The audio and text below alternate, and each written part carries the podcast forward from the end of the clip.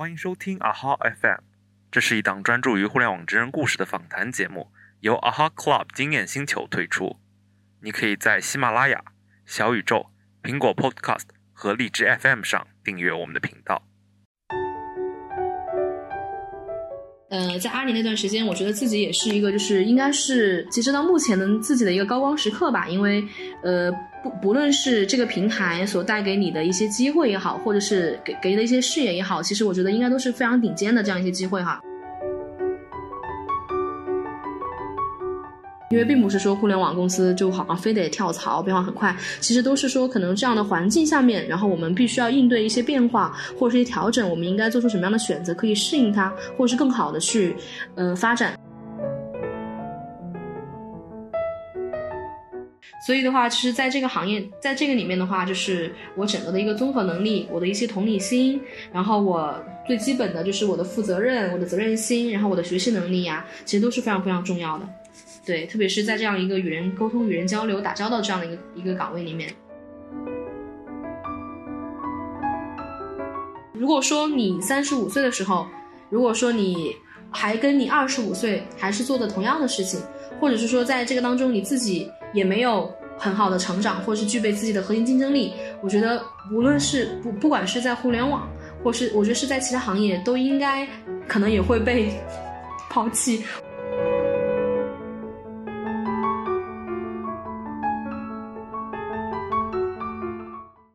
Hello，Hello，大家好，我是 Mark 啊，欢迎来到我们第六期的节目。那本期我们也是邀请到了一位五年的资深互联网 HR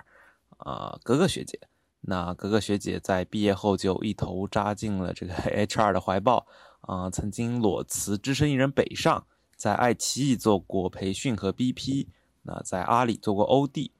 现在也在一家互联网大厂工作。那本期啊，除了聊他的个人经历之外，我们也聊到了跳槽，聊到了互联网行业 HR 这个岗位啊，还有他对应届生的一些建议。尤其在最后的彩蛋环节，他也给我们的同学啊提供了关于和 HR 谈薪资以及 offer 选择相关的建议啊，希望大家不要错过。那我们正式开始。其实特别好奇，就 H R 他也九九六嘛？好，好像大家对这个问题都会有一点点的误解，因为很多，比如说，特别是之前的有些有有些同学，我们在聊的时候，他讲到，哎，你是什么工作的？我说 H R，他说，那你们肯定比较闲啦，对吧？H R 怎么会加班呢？就是一般肯定就是准点下班、准点上班这样子。但其实是不是这样子的？因为其实 H R 做工作。应该还是挺多的，它并不是说，嗯，是不是需要九九六？因为很多事情，呃，也是基于去完成完成任务或是完成我们的工作去进行的，所以时间上倒没有非得，呃，你是否加班不得加班，但平时应该还是都是一个比较充实的状态，特别是在互联网的 HR，呃，准准点下班的应该是非常非常少的。嗯，就是是为了完成怎么说一些可能有一些 KPI 或者指定的目标。但是不是那么强行的、硬性的需要加班？因为其实没有人愿意加班或者喜欢加班，对不对？对这个大家都知道。但其实就是说，因为可能有时候的工作节奏，或者是说我们必须要做什么样的事情，因为很多事情，比如说有 deadline，对吧？或者是说这个事情很紧急，或者是说必须要当天去完成。我觉得这个东西都还好，所以得根据具体的情况去分析，就没有说要下一个定义，说你们不久就留，或是你们要九九六。我觉得，嗯，不是这样来来。来定义的，嗯嗯，对，但但就你你个人感觉，你你和那些怎么说产品经理之类的，或者是运营同学，就是你们觉得你们的怎么说工作状态哪谁更紧张一点呢？我们可以来讲一下，因为可能比如说像很多人就会觉得。HR 好像是只是做一些，比如说我做招聘啊，对吧？或者是我来做一些呃文化培训之类的一些工作。但其实现在就是整个 HR 的工作的话，它还是呃还是蛮体系化的呢。就比如说在互联网公司，对不对？它其实板块之间 HR 它也是分的是稍微就是比较就是也也是有专项的。就比如说你是你是做呃 HR，比如说你是做 HRBP 的，对不对？它可能就是说更多的是跟我的业务线这边连成联联动的，因为就是业务线有什么样的问题都可以找到我的 HR 去帮忙去解决。如果说你是做 OC 或者做 OD 的，可能更多是做专项的。但其实就是说，整个 HR 如果说你想要把这个岗位去做好，或者是做得更深入，其实也是要花很大的精力和一些去平衡的。因为就像讲的，HR 它其实是作为我们员工啊，包括跟我的公司，因为我们代表组织嘛，然后中间的这样一个桥梁，所以其实也是需要做很多的平衡，然后去怎么能够，一个是把我们公司或者组织的一个要求去给下面的员工进行传达，同时也需要把一些线的很多员工的一些一些需求传呃传递上去，然后更好的为他们服务。所以它其实在中间起这样的一个桥梁和支撑和平衡的这样一个作用。嗯，哎，那你刚刚讲那个 OCOD，我记得你好像之前说，就你也是负责相关方面的，我忘了是具体是哪个了，就能具体讲一讲，就是你负责的这块嘛，就是让大家了解一下。哦，OK，其实我这边其实，在 HR 板块做的做的领域还稍微是偏综合一点的。就比如说刚才你讲到的，我可能之前有在阿里做过 OD 的一个角色嘛，就是关于就是业务组织发展相关的一个角色。它可能就是说，呃，偏向于其他的一线的 HRBP，比如说我的 HRBP 对吧？它可能是更多的是跟我的业务线在一起，就是去解决他们的人力资源的。业业务上的很多的问题，那么 OD 的这个角色可能更多是说，呃，是以就是专项工作，或者是就是呃，怎么讲呢？就比如说这个问题讲的可能会有点晦涩啊，就是。就比如说传统的，呃，我这边做 OD 的一个一个一个角角色，就比如说现在，呃，我可能比如说我们在做绩效季，对吧？包括我的呃晋升啊，包括可能做人才盘点，做很多的事情，都可能都是这边 OD 可能会去牵头做很多项目的一个事情，来推动我们的业务的一个发展，对。啊，会不会是像那些怎么说写报告，就是根据我招聘的这么多人才，然后去。比如说追溯他们的发展，然后发现可能有哪些呃招聘的方式，就是可能更能招到跟公司匹配的，或者是怎么说呃工作年限更长的员工，会不会是像这样的专项工作？我我的理解，呃，可能也不太是，就就比如说，因为这个很多的事情它。因为很多事情它其实不是割裂的嘛，就比如说可能在我比较大的互联网公司，我有专门做招聘的一个团队，对吧？他可能会去就是从我们的需求出发，然后可能会去分析需求，然后最后去跟业务线，然后来确定我们整个一个候选人的一个画像。然后同样的，可能我会去我的市场上去做很多的一些呃搜索，对吧？然后包括渠道进来面试这种环节。对，那我我们从从你的个人经历吧，因为我因为。之前聊的时候觉得挺有意思的，就是我记得你当时说是本科毕业，呃，首先好像是进了一家小的互联网公司做 HR，对，呃，可以讲讲当时的情况吗？就是为什么做了这样一个选择呢？哦，是这样的，因为其实本身的话，我大学是在我们外地读的嘛，然后可能读完之后的话，那时候可能也是因为一些自己的选择，好，包括父母的原因，就想说，那我已经大学在外面读完了，可能呃回来工作的话，就在自己家乡工作，对不对？所以可能就是当时我们整个大四是没有课的，所以当时就是提前就回来找实习的这样的一个机会。然后实习的机会的话，所以也是倾向于在自己的那个家乡去找一个实习。然后当时的话，就是呃，实习的话，就是可能也是在接触，就是整个比如说像呃互联网行业也有接触嘛，所以其实对这个行业都还是比较感兴趣的。然后最后就是在在在找工作的话，其实就比较倾向于这样的一些行业。然后其实那时候在家乡这边的话，它其实呃因为不不算是纯一线城市，它其实整个互联网行业也没有特别的发达，所以当时也是呃运气比较好，机缘巧合就进了就。是本地的一家，就是应该还。当时应该还不错，因为它有相关的政府很多的一些支持，所以这样的一家互联网公司，然后进去就是最开始是做培训这样一个角色的，然后进去之后其实也比较幸运，因为可能互联网公司可能在呃当时也没有很大，但是它可能赶上了它整个发展的一个飞速发展期，所以那个时候我们公司可能是从三四百人一下子到两三千人的这样一个规模哈，就是跟跟他一起经历的这样一个变化的一个规模，所以可能那时候也比较年轻，刚刚入职场，我觉得还是会有很多的一些。契机和机会去做很多的事情，所以也更加就是可能这段经历也让我看到了，其实呃，在这个行业里面，其实做事情啊也还是蛮有意思的，也对这个行业比较感兴比较感兴趣。所以说，就是这也是促成了之后想要去，比如说像去北京，然后这些地方更去看看，就是呃，比如说其他厂的互联网是怎么做的一个呃萌芽吧，应该相当于有这样的一个萌芽的一个状态。嗯，那是具体是什么样的这个契机促使你最后？呃，选择了这个北上的去了那个爱奇艺。这个其实我觉得有两方面的原因，因为比如说第一个肯定是呃在刚刚开始的时候，肯定比如说你在你在一个公司待一段时间之后，也会出现相应的一些瓶颈，对不对？或者是说你想要去要其他的东西，所以肯定也会有一些就是呃外因会促使你想要去走出去去看。同样的，可能在那个时候的话，自己也是怎么讲呢？因为毕竟想要呃去到另外一个城市去去工作，还是会有一些。呃，犹豫的对吧？因为可能每个人还会有一些畏难情绪，因为毕竟涉及到跨城市或者是很多未知，所以其实对于那个时候我来讲，我开始也没有特别特别的坚定，说我非得去哪个城市，因为那时候还在想，我到底是去北京或者去广州或者去上海哈，可能都会有这样那样的想法，也没有特别下定决心是否离开自己的家乡然后再出去。但是我觉得这个事情的话，你仅仅停留在想这个层面肯定是不行的呢。所以的话就是对，所以那时候就就让。对，就让自己就是做一些动作，就比如说我开始看机会，我看到就是比如说北京或者其他城市有好的机会，那么也开始投起来，就把简历同步的先先投起来。然后同样的，你会发现，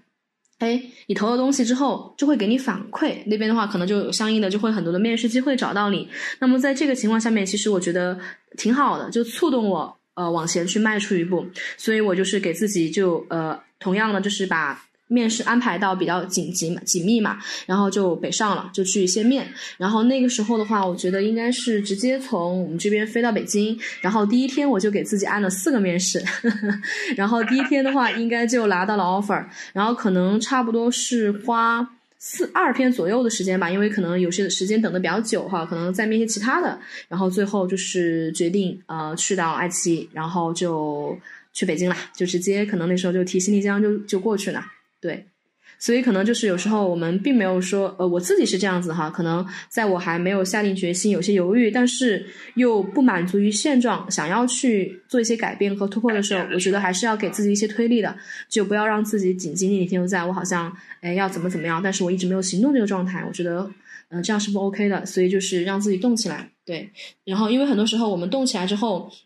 你虽然不知道未来会怎么样，但是会有很多反馈会告诉你，可能会也会让你一步一步更加的清晰，所以就慢慢的就往前走了。嗯，那之后为什么又怎么说离开了爱奇艺呢？就是爱奇艺 有什么呃这个工作经历让你让你让你怎么说，感觉感觉不适合在这边长期待下去吗？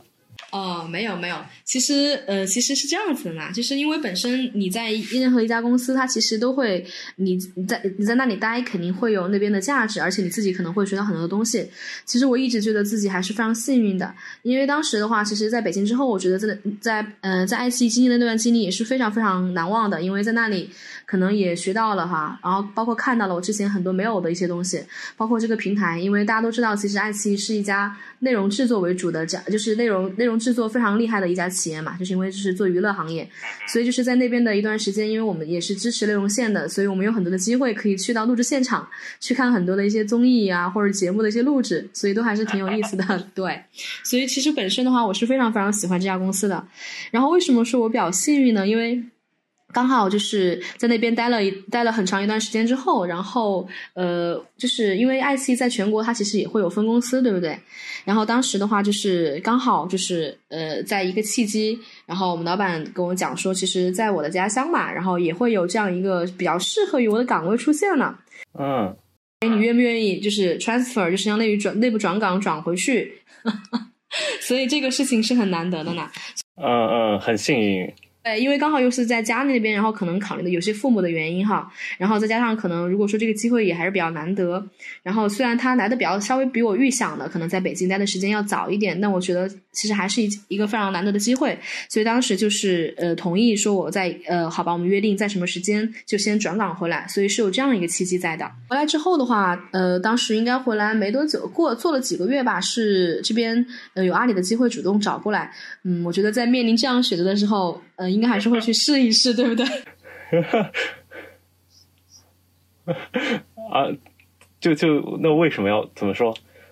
就是你你不是对爱奇艺还是怎么说？你你说他有很给你很多什么啊？观看这个内容，还有这种机会，体验一个平台的机会。然后你就是那你是不是觉得阿里是一个更大的平台？然后就怎么说跳槽去了这个新公司呢？还是说有什么其他的顾虑想法？还是在不断的寻求成长。如果说有新的机会出来的话，还是会去把握住的这样一个人的一个一种性格。所以在当时的呃一个情况之下，特别是已经回到家乡。呃的情况下面，我觉得呃突然就是呃一个国呃一线大厂的这样一个机会，然后向你伸出了 橄榄枝，然后可能也通过，因为面试其实也挺不容易的嘛，然后就包括通过面试的一个过程，你发现其实那边可以有很大的空间，或者是去接触更多的一些平台和事情，我觉得还是挺挺让人动心的吧，所以肯定要去试一试的，对，对，其实这个机会本身也是非常难得的，啊，然后然后再。阿里可能又做了一段时间之后，又你又选择了离开阿里，对，那这又又是什么样的经历呢？哦，是的，因为就像我讲的，其实每个每个每个人去到另外从一个一个地方去到另一个地方，肯定是带有你很大的期待，或者是你想要达到的一个目标去的。同样的，可能就是在相处当中，你也可能有些东西是你想要去要的，或者是有些东西是觉得，哎，好像和你现阶段的一个目标也好，或者你的生活状态不是很匹配，所以就会有很多的一些选择。因为当时的话，其实，在呃在阿里那段时间，我觉得自己也是一个，就是应该是截止到目前的自己的一个高光时刻吧，因为。呃，不不论是这个平台所带给你的一些机会也好，或者是给给你的一些视野也好，其实我觉得应该都是非常顶尖的这样一些机会哈。所以就是呃，当时在里面的时候，我觉得怎么讲呢？因为就确实平台很有魅力，它会 push 你，就是它会用它的平台的魅力 push 你去呃往一直往前去做很多的事情。其实虽然虽然这个过程怎么讲呢？就是现在想之前想起来，可能会觉得哇真累啊，或者是觉得很累。但你现在想起来的话，其实还是还是会会有很多感恩的。只是可能在当时的那个时间，因为本身就像你讲的，我们是做后台职能的一个部门嘛。然后最开始我很为什么会很幸运，很觉得很开心，很幸运，因为刚好会是回家了，这个机会给到你。然后这个家这个机会也是 base 在我家乡地的，所以当时就是有这个机会来的时候也很也很开心，因为那时候已经回来了，对不对？然后就发现，其实，而且其实，呃，然后但是在那个组织里面，其实变动是非常大。因为我记得我们进去是不到一个月的时间吧，然后我们就把整个的一个贝斯蒂，就是直接从家这边就会让你调到就是杭州总部那边。因为你知道，其实欧弟这个角色，其实他更多是。呃，是站在全局来看嘛，所以的话，就是如果说你是在区域或者是你在总部的话，你可能去做的事情以及呃很多的视野是不一样的。所以当时的话，就是因为里面变动也非常大，所以整整个在去年的一个时间里吧，然后就几乎是在呃开启了就相当于一个空中飞人这样一种模式吧。可能就是说，你不断的要去来回，可能要去总部啊，或者要去北京，或者要去你支持的区域各个地方去出差，可能就是整个一年，呃，要么在出差吧，要么就在出差的路上吧。然后其实还是相对会比较，呃，是整个的生活状态还是会比较疲惫的，对。然后因为那个时候可能。嗯，我自己也会比较比较自己的选择会比较倔一点，因为那时候老板他其实也在问我，他说你愿不愿意就把你的 base 地改到杭州去啊？就相当于就是因为从这边改到杭州去，因为可能这样的话会减少很多就是这样一个比如说出差这样一个成本。对，但可能那个时候呃我刚刚从北京没回来多久，可能进到了这边，可能可能在当下那种情况下面，然后我可能还会有一些比较实际的问题去考虑。对，所以的话就是。就很就很有很遗憾，可能在各种，比如说在我的呃整个的一个身体，或者是我现在工作的一个情况上面，然后就做了一个选择，可能那时候就选择出来了，可能会有一个比较这个情况也会比较特殊，对。嗯，所以这其实有有个客观的这个业务调整这相关的一个问题，所以才让你选择了这个退出阿里，可以这么说。呃，肯定是基于很多的原因去考虑，然后所以说在这个当中，你肯定自己也会有一些抉择在，就是说可能想当下的话，你自己这个当下你想要的是什么，所以你的结果，你你有什么样的决定都是可以可以去理去理解的。嗯，对，哎，其实其实你这个怎么说跳槽的经历，其实还还挺符合我们对互联网公司的这个想象，就是从可能从小厂跳到大厂，然后大厂之间互相跳，对。就是你对你你的这个经历，你现在回过去看，可能会不会有一些新的想法？就当时支撑着你的，呃，是什么样的一个因素？就是是是你你觉得是性格上的吗？就比如说想加入一个快车道的公司，然后就啊，不停的去做转移。其实我觉得有一个导向还是非常重要的，就是说很多时候我们我们不并不是说是为了跳槽去跳槽，因为很多时候就是说工作的话本身就是说大家选择一份工作，或者是从你一份工作到另外为什么到另外一份工作，它肯定背后是有原因的。然后其实谁都不想说我好像是为了非得要赶上这个快速的一个插收道，我现在。在这边干的还可以，然后或者是说我干的不开心，然后我就要去跳槽。其实他不是这样子的，他可能还更多的还是说基于当下，就是说你自己想要的一个对你的一个职业目标，你肯定是有规划的。就比如说可能，呃，我我先不谈说我三年五年或者是怎么怎么样，我肯定是谈到你自己想要追求的。比如说我想要去追求更多的一些成长，我想要去追求更大的平台，或者是说我。什么什么样的？所以每个人他其实是对于你你想要选择什么样的职业道路，包括你想要什么样的公司，都是是是是有自己的那个要求的。所以说，就是这些不同的一些目标，或者是你自己的一些要求，才会让你会有一系列的动作。因为有可能，比如说有些人可能就是在这个厂子里面，他觉得，哎，嗯。怎么讲呢？就是因为每个人都会遇到一些瓶颈，或者是遇到一些东西嘛。但可能好多人也会选择，就是在这里继续待，继续沉淀。有些有好的机会，他也会可能选择走。我觉得这个情况是呃都是不一样的。然后同样的话，就是无论是哪种选择，它其实都是为了呃往我们自己想要那个目标去更多的去去靠近一点，而不是说我好像非得呃是为了跳槽而跳槽。对。因为其实每个人还是说希望能够都都希望是呃能够越来越好，然后也会有更多的沉淀。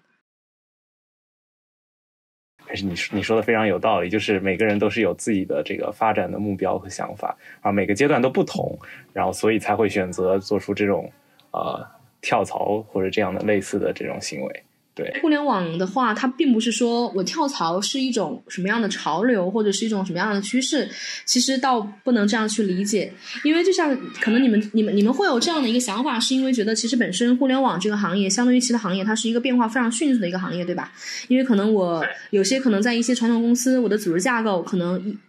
好好些年或者十几年都不会发生。都不会发生变化，但在互联网，可能我一两个月或者我好几天，它就可能会有这样的变化。可能大家就觉得，可能在这样一个比较快的一个发展的情况下面，就是人他其实是没有安全感的，对吧？可能就觉得，可能呃，在这个里面，我为了更好的去弄，我可能也会要怎么怎么样。他其实也不能去这么理解，可能呃，怎么讲呢？就是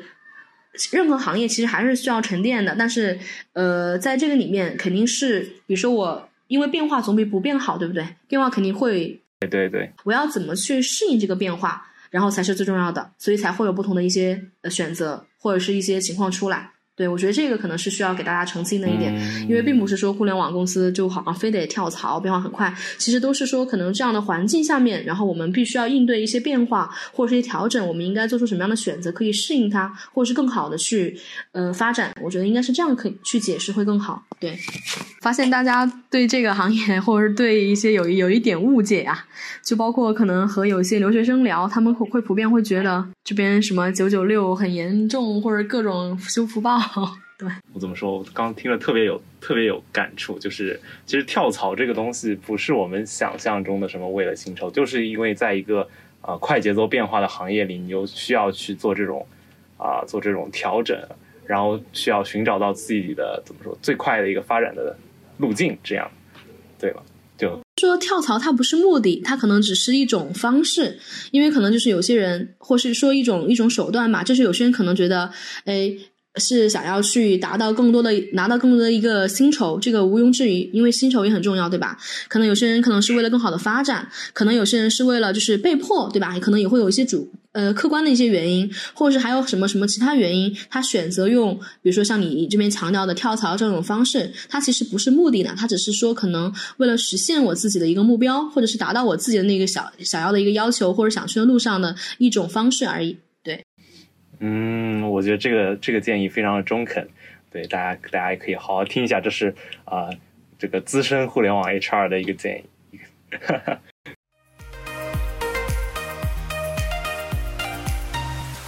跳槽让我和 HR 这个联想，让我让我起这个联想的一个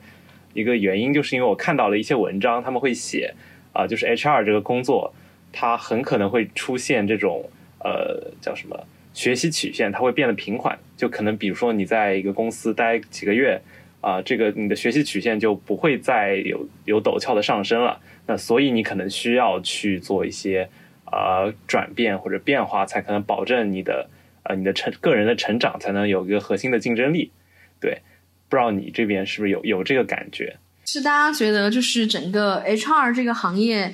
呃，你刚才问的问题是觉得它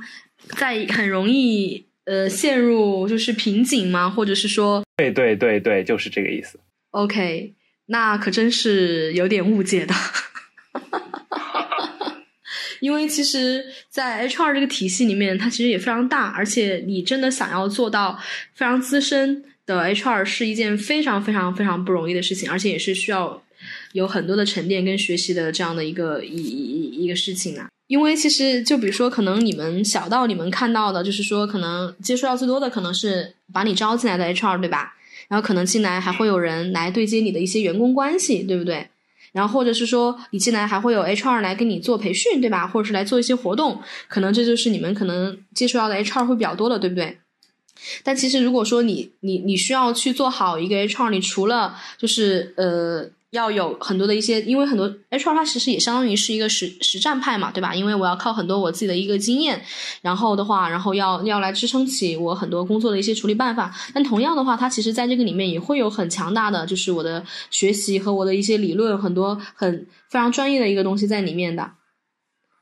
首先就是怎么讲呢？其实这个角色确实有时候还挺挺难做的，因为大家都知道，呃，跟什么打打跟人打打交道是最难的一个行业，对不对？就同样的，像 HR 是 human 就是人力资源，对吧？所以他肯定就是在跟人打交道，所所以说他本本身就是一个呃很复杂的这样一个一个一个一个一一一一个职业。就像你讲的，因为这个这个职位的一个定义，因为就像你讲的，它上面可能要承接。我的老板，或者是说我们公司，就是我们组织侧很多东西的一些传达，对吧？可能有些东西会会跟我会让我的员工听起来好像觉得好像是公司跟员工怎么就天然在对立面，对吧？然后同样的这个角色，因为又要把我们很多一线的一个就一线的很多的声音，对吧？就是我员工的一些诉求也好，或者是我员工的一些反馈也好，要向上去反馈，对吧？因为可能就是中间这样的一个角色在，同样的就是可能就像你讲的，它有一个很现实，因为是职能部门嘛，它可能不像是，哎，就觉得好像你们觉得它不是像销售部门直接产生利益的关系，然后又会觉得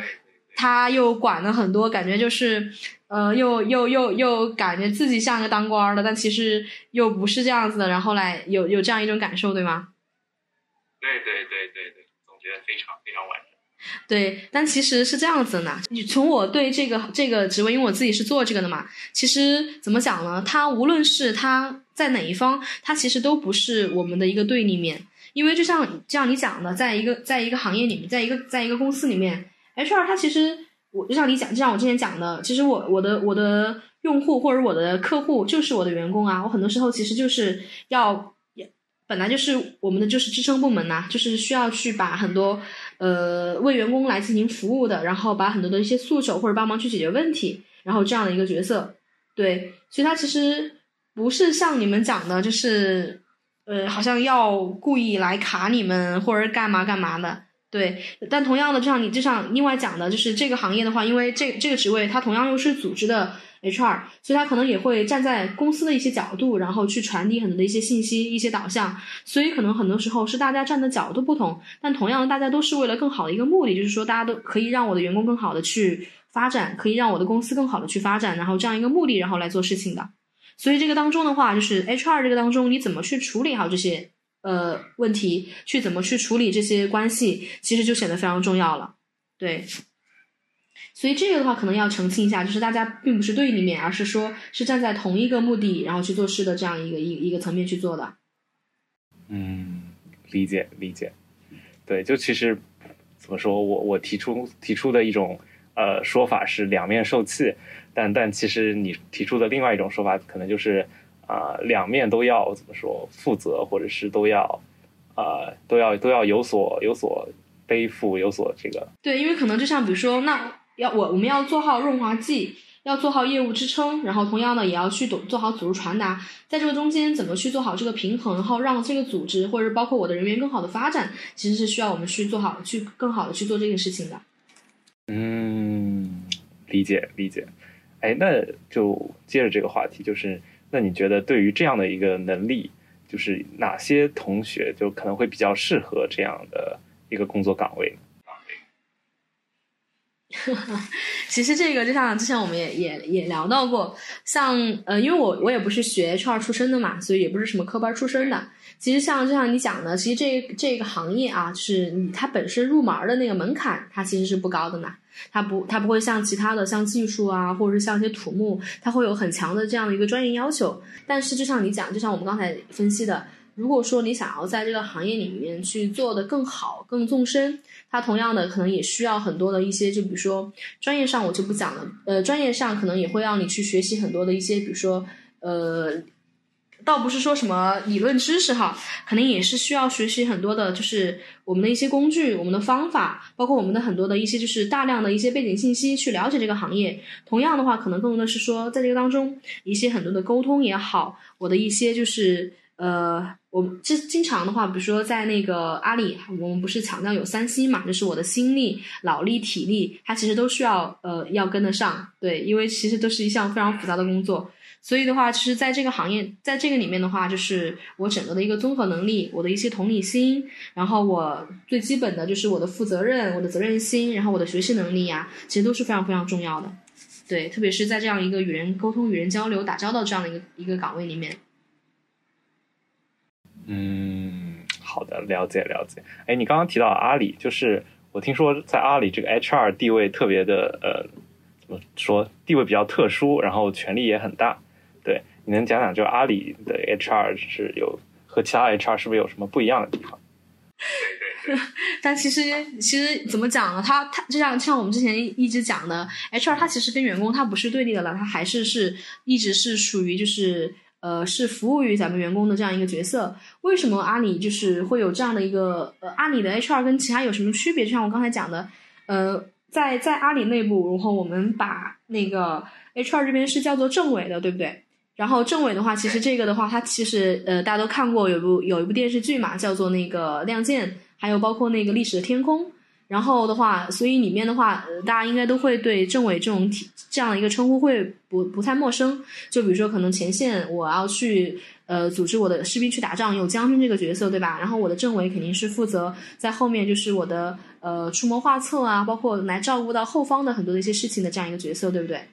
所以当时的话，呃，为什么会想要用政委来设置这样的一个角色呢？因为他其实如果设置这样的一个角色，他其实可以。保证，比如说，在我的企业，呃，整个一个组织比较复杂的时候，然后特别是还要跨区域这样比较复杂的一个情况下，然后可以能够一个是，呃，把我的在可以让我的员工一线员工哈，可以来传承我的价值观，同时也可以让我的业务和人力资源能够更好的进行一个支撑。所以的话，当时是做了政政那个政委体系，就是非常非常非常的呃一个绝妙的一个载体哈。所以当时就有这样的一个设置，对。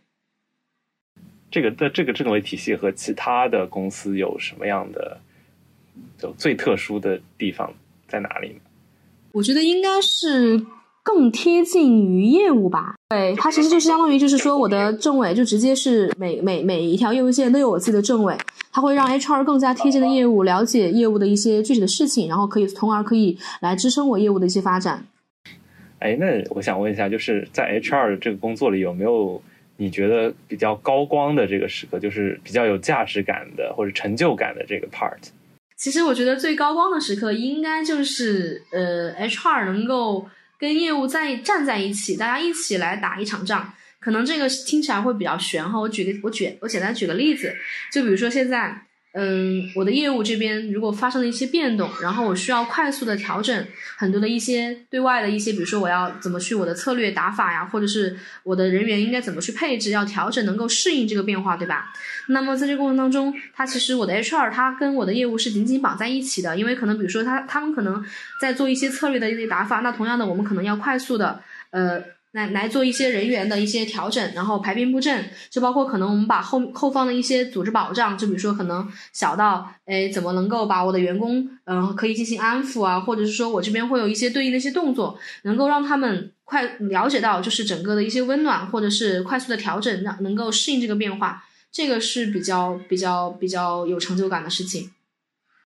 啊，这个是在阿里的 HRG 做的是吧？这个的话，那对在那段经历的话，经历会比较多，因为那边的变动很大嘛。然后那边的变动很大，其实呃怎么讲呢？因为可能大家会觉得传统的 HR 离业务会比较远，但是可能在那里的时候，你会发现你真的是和业务是站在一起的。你能发现他们呃变变化来了之后，大家是一起，然后想办法，或者是一起做事情，然后来应对这个变化，然后让我们所有的变得越来越好。这个东西是很难得的。嗯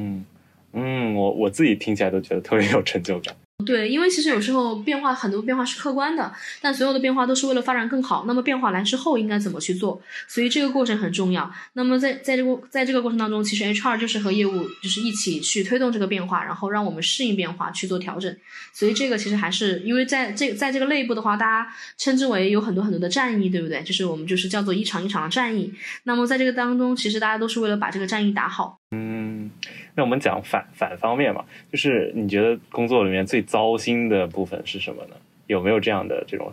时刻或者事件？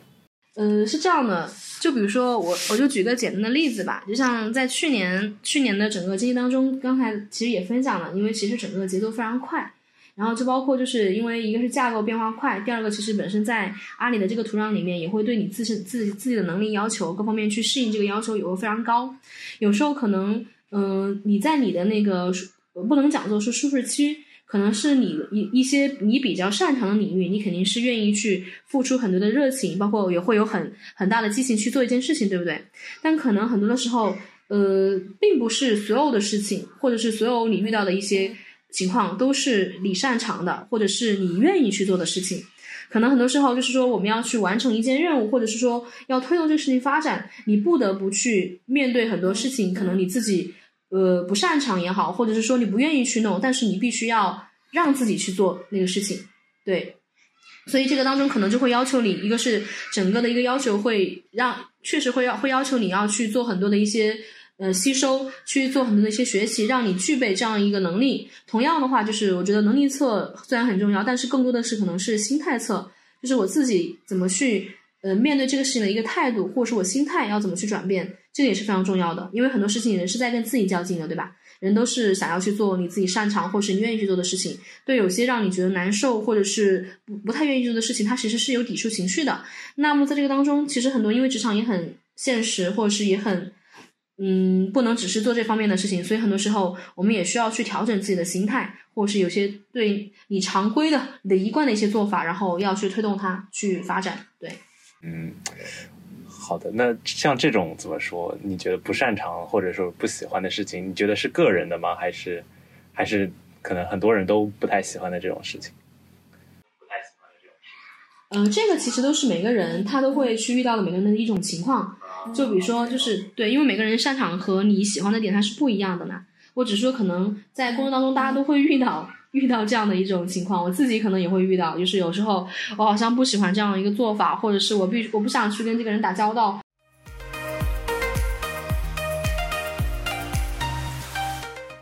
现在也是这个比较紧张的秋招的一个关头，所以也想问一下您，就是对这个面试准备啊，尤其是 HR 面有没有一些呃相关的建议？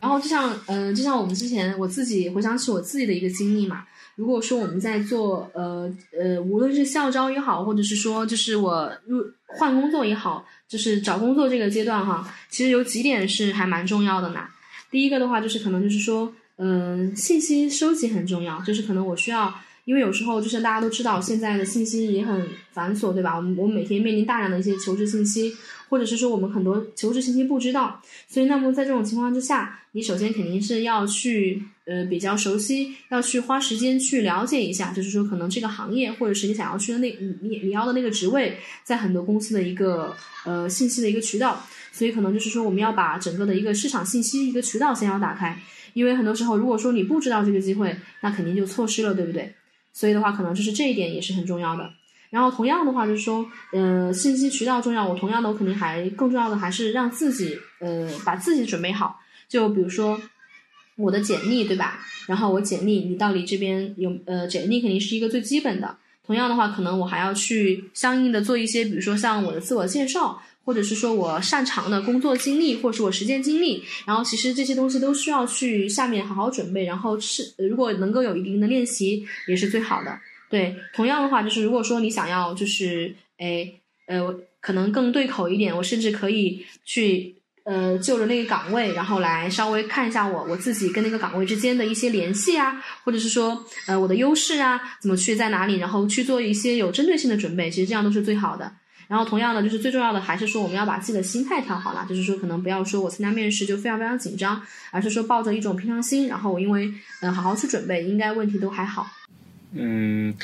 对，这个是主要是结合您个人的一个求职的经历。那您作为一个怎么说，自己也是一个 HR，从一个呃面试者的角度来看，就是有什么建议呢？就比如说你在当你作为一个 HR 面同学的时候，你觉得你会啊关注些什么，或者说会考察些什么？好，然后我可能就是呃，我更看重的还是这个学生的一个呃，就是求职者的这样一个态度吧。就是可能，比如说现在，呃，说的可能也会比较大，对不对？然后就比如说，嗯，因为大家其实现在，我觉得现在的学现在的那个学生们都是非常非常优秀的哈，就是可能也会在学学校里面都会有很多的一些实践，包括很多的实习经历，这样都是非常非常加分的。但同样的话，就是说，可能我更看重的还是说，比如说你对待这个面试你自己的一个态度，包括你你所展现出来的你自己的一些。呃，就是把自己做的事情讲清楚，然后你自己的能力，然后包括你自己的一些个性，然后我是比较看重于这个方面的。嗯，就是说他需要准备好。嗯，对，他是他其实是已经是准备好的这样的状态，其实你能看出来，因为其实这样态度还是非常重要的。对，因为其实就是更多的一些能力呀，或者是说你进来之后都可以通过一些培养嘛。对。对，因为我想你作为一个 HR，可能就看到了很多互联网人的啊，像升迁啊、离职啊、跳槽啊这种各种各样的啊人员变动行为，然后包括还有这个行业的发展，而且你也经历过这个不同的公司，所以也想问一下，对对人对行业有没有什么怎么说想法或者沉淀或者积累？没有，其实我依旧会觉得这个行业还是一个非常有魅力的这样一个行业的。因为就是在这个行业里面，就像你讲的，它变化很大，对不对？它变化很大，但是变化它也意味着机遇，对不对？你可以看到，其实这个行业的一个快速发展，就是可能你今年跟明年，你说不定就会诞生，可能比如说又在一个行业有一个巨头诞生，对吧？或者是说可能有有一个巨头可能也不适应这样的一个行业，它就死掉了，对吧？然后可能说这个行就是在这个行业里面是非常罕、非常常见的这样一种事情，所以就是说这种。呃，不断的往前的这种未知性，然后它也会充满着各各种各样的机会跟跟跟一些机遇在里面，所以可能就是我觉得这样的一个大的行业的一个发展趋势，我觉得还是非常有意思的。同样的话，就是在里面的每个人，对不对？因为你要去适应这样的一一个发展，然后或者是适应它的一个一个一个趋势，你也需要不断的去充实自己，然后去寻找自己，去找到自己适应的那个核心竞争力。然后也会在这样的快节奏当中去调整自己的步伐，所以我觉得对人的要求也是还蛮高的，对，所以的话也是一个还有还蛮有挑战性的这样的一个工作在里面，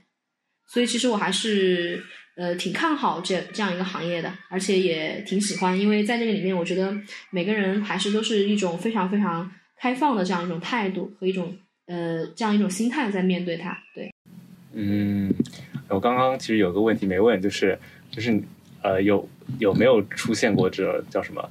呃，三十五岁这个危机在互联网世界？因为因为我们对我们这种小朋友也对这个比较好奇，就会不会到一定岁数就会有这个瓶颈在？嗯，说没有，我觉得这个瓶颈它肯定是肯定是有的，对不对？因为就像你讲的，可能有呃整个的一个呃互联网的一个一一个大的一个环境在里面，但是我觉得它没有绝对，为什么呢？因为你每个人的状态。嗯，不同。如果说你三十五岁的时候，如果说你还跟你二十五岁还是做的同样的事情，或者是说在这个当中你自己也没有很好的成长，或是具备自己的核心竞争力，我觉得无论是不不管是在互联网，或是我觉得是在其他行业，都应该可能也会被 抛弃，或者是说不适应这不适应这个行业的发展吧。对，所以说，其实我觉得这个东西它并没有说它有年龄这样一个标签哈，而是说可能说你自己在这个当中，因为就是随着这个时间的这样的一个流逝，如果说你只是增加了适应的年龄，然后你其他方面没有增加的话，我觉得在哪里其实都是会。嗯，那我再问一个怎么说最后一个小问题，就是如果让你现在回到大四的话。根据你现在这个多年的经验，就是你觉得你会啊如何规划自己的人生，还有这个职业？其实这个这个我觉得是一个伪命题，因为我大四的时候肯定不是我现在的心态的，我大四的心态对对对对对对，就是我。这个问这个问题的一个初衷，就是能希望，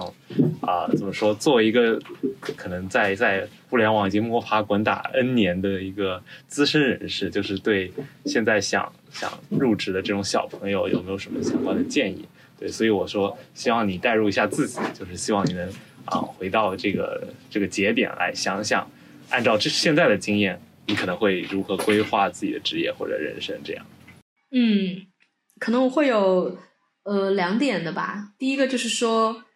嗯，如果说你能够一开始就找到，就就去做一个你感兴趣，能找到一个你感兴趣，并且能够去当做你事业的这样的一个工作，肯定是最好的，对吧？就是如果这肯定是一个幸运，然后因为可能你会抱着很多的热情去学。但如果说没有这样的一个机会的话，那就做一个，就是说你在某一方面非常擅长，并且能够让你具备核心竞争力的这样一个呃一一个方向，然后去坚持下去吧。嗯，好的，好的。那我们其实已经 问了很久了，对，非常感谢你的时间，非常感谢。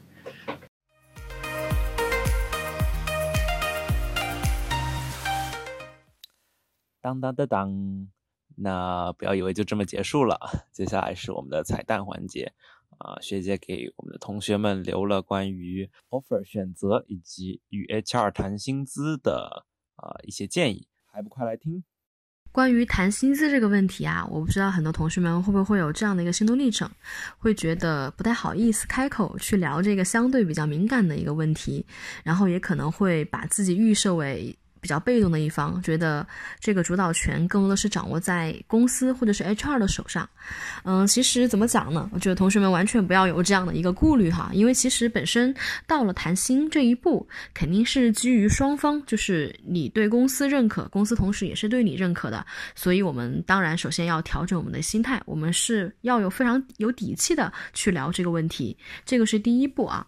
然后同样的话，就是说，那么我们在和 HR 或者是跟公司谈具体的一个薪资，其实有几个小建议。第一个的话，就是说我们可以提前的话去打听一下，就是可能去通过一些渠道了解一下这样的一个薪资的一个大概的一个区间。其实就是说，可可以给自己的一个心理预期吧，就是说避免是说，呃，我们聊到具体的时候，这个落差过大，可能会影响到，就比如说我对这个 offer 的选择啊，或者是说我谈薪时候到底一个心态。所以这这个我觉得可以提前我们去做一个了解。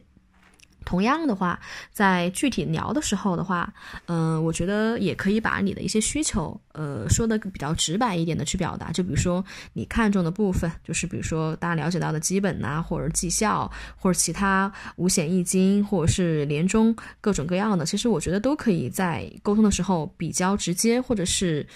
嗯，清晰的去把这些对清楚，就是避免是说这个 offer，嗯，谈的时候好像后面还还会有很多模糊地带，其实都可以直接去沟通的。然后，另外的话就是说，可能如果说，假如这个 offer 的薪资，然后跟我们的预期如果有一定的差距，嗯，要进入到你想进入到二次谈薪，然后你也可以自己准备一下，就是呃，比如说我是具备什么样的能力啊，或者是说核心竞争力，可以去争取为自己争取这样一个调薪，或者是非常有底气的去争取啊。然后同样的话就是。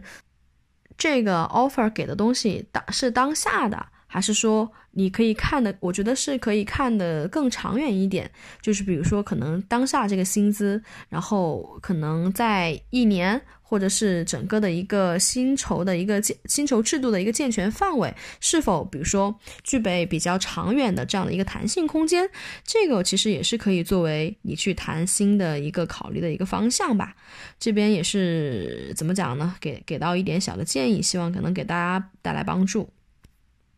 嗯，就是千万不要不好意思去谈这个话题，一定要去诚恳的、合理的、清晰的表达自己的诉求，然后在谈判的时候，再有底气的去和 HR 沟通，然后为自己争取更多的一个薪资，这就是一个小的建议吧。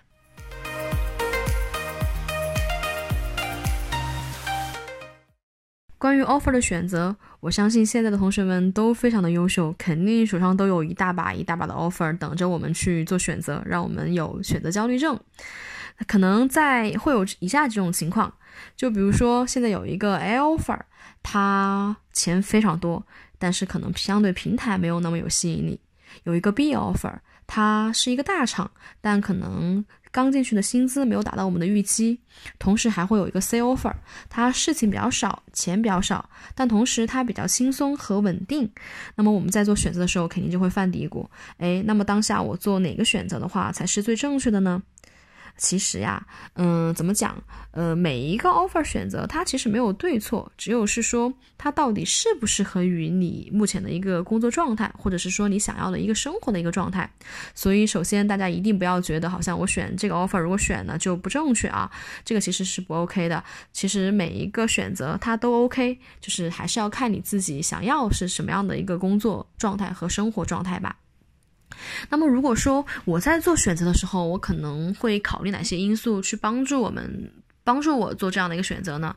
除了薪资以外，可能我比较看重的还是整个呃岗位进去这个 offer 可以带来的整个的一个成长空间吧，就包括呃进去之后的这个行业是否。是比较前沿的、比较有发展前景的行业，我肯定会去考虑行业的。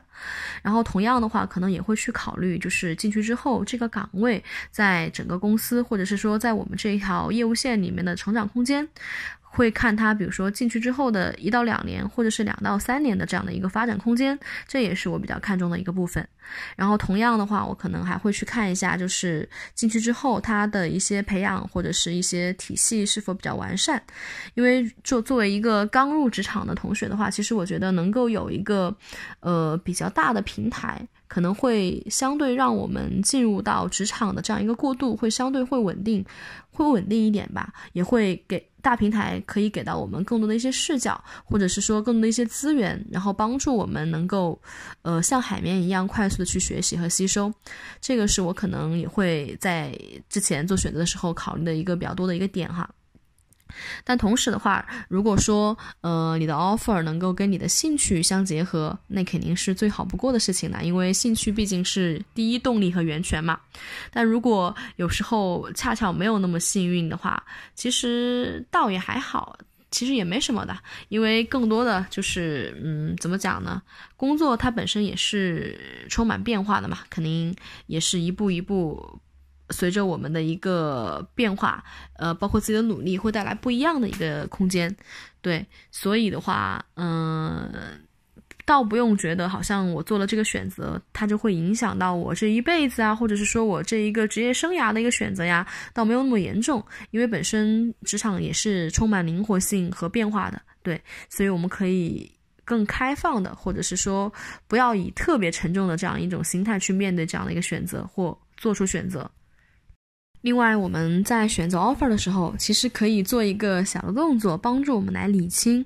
什么样的选择是最适合当下自己的？然后我们可以其实把每一个你已经有的 offer 的一个情况全部把它梳理出来。就比如说，嗯，这个 offer 你比较满意的地方，或者是说你有些疑问的地方，然后然后你来做一个对比，就是把它所有的东西先列出来，然后再来做一个对比和归类，就看当下，哎，你比较看重的是哪一部分，然后自己来进行一个投票，然后最后可能选择一个相对你能够去。接受的一个平衡的一个点，就比如说，嗯，这个部分好像有这个 offer 选择，它有五条是我非常看重的，可能有一条是我觉得有担忧的。在这个选择当中，这条是你目前几个 offer 当中你觉得最满意的，其实也可以通过这样一种列举的方法，然后把当下最合适的部分把它分析出来。这样的话，其实我在做选择的时候，嗯，也会给到一些比较给到自己一些比较实际的一些参考，就不要只停留在想的一个阶段。其实我们就可以把它全部列出来，然后完全走一遍，然后把它梳理一遍。那么，其实，在这在这个过程当中，你自己呃的倾向性，其实也会在梳理过程中，其实就已经比较明晰了。这个的点的话，也希望同学们可以去试一试啊，就是对，然后希望能够帮助到大家。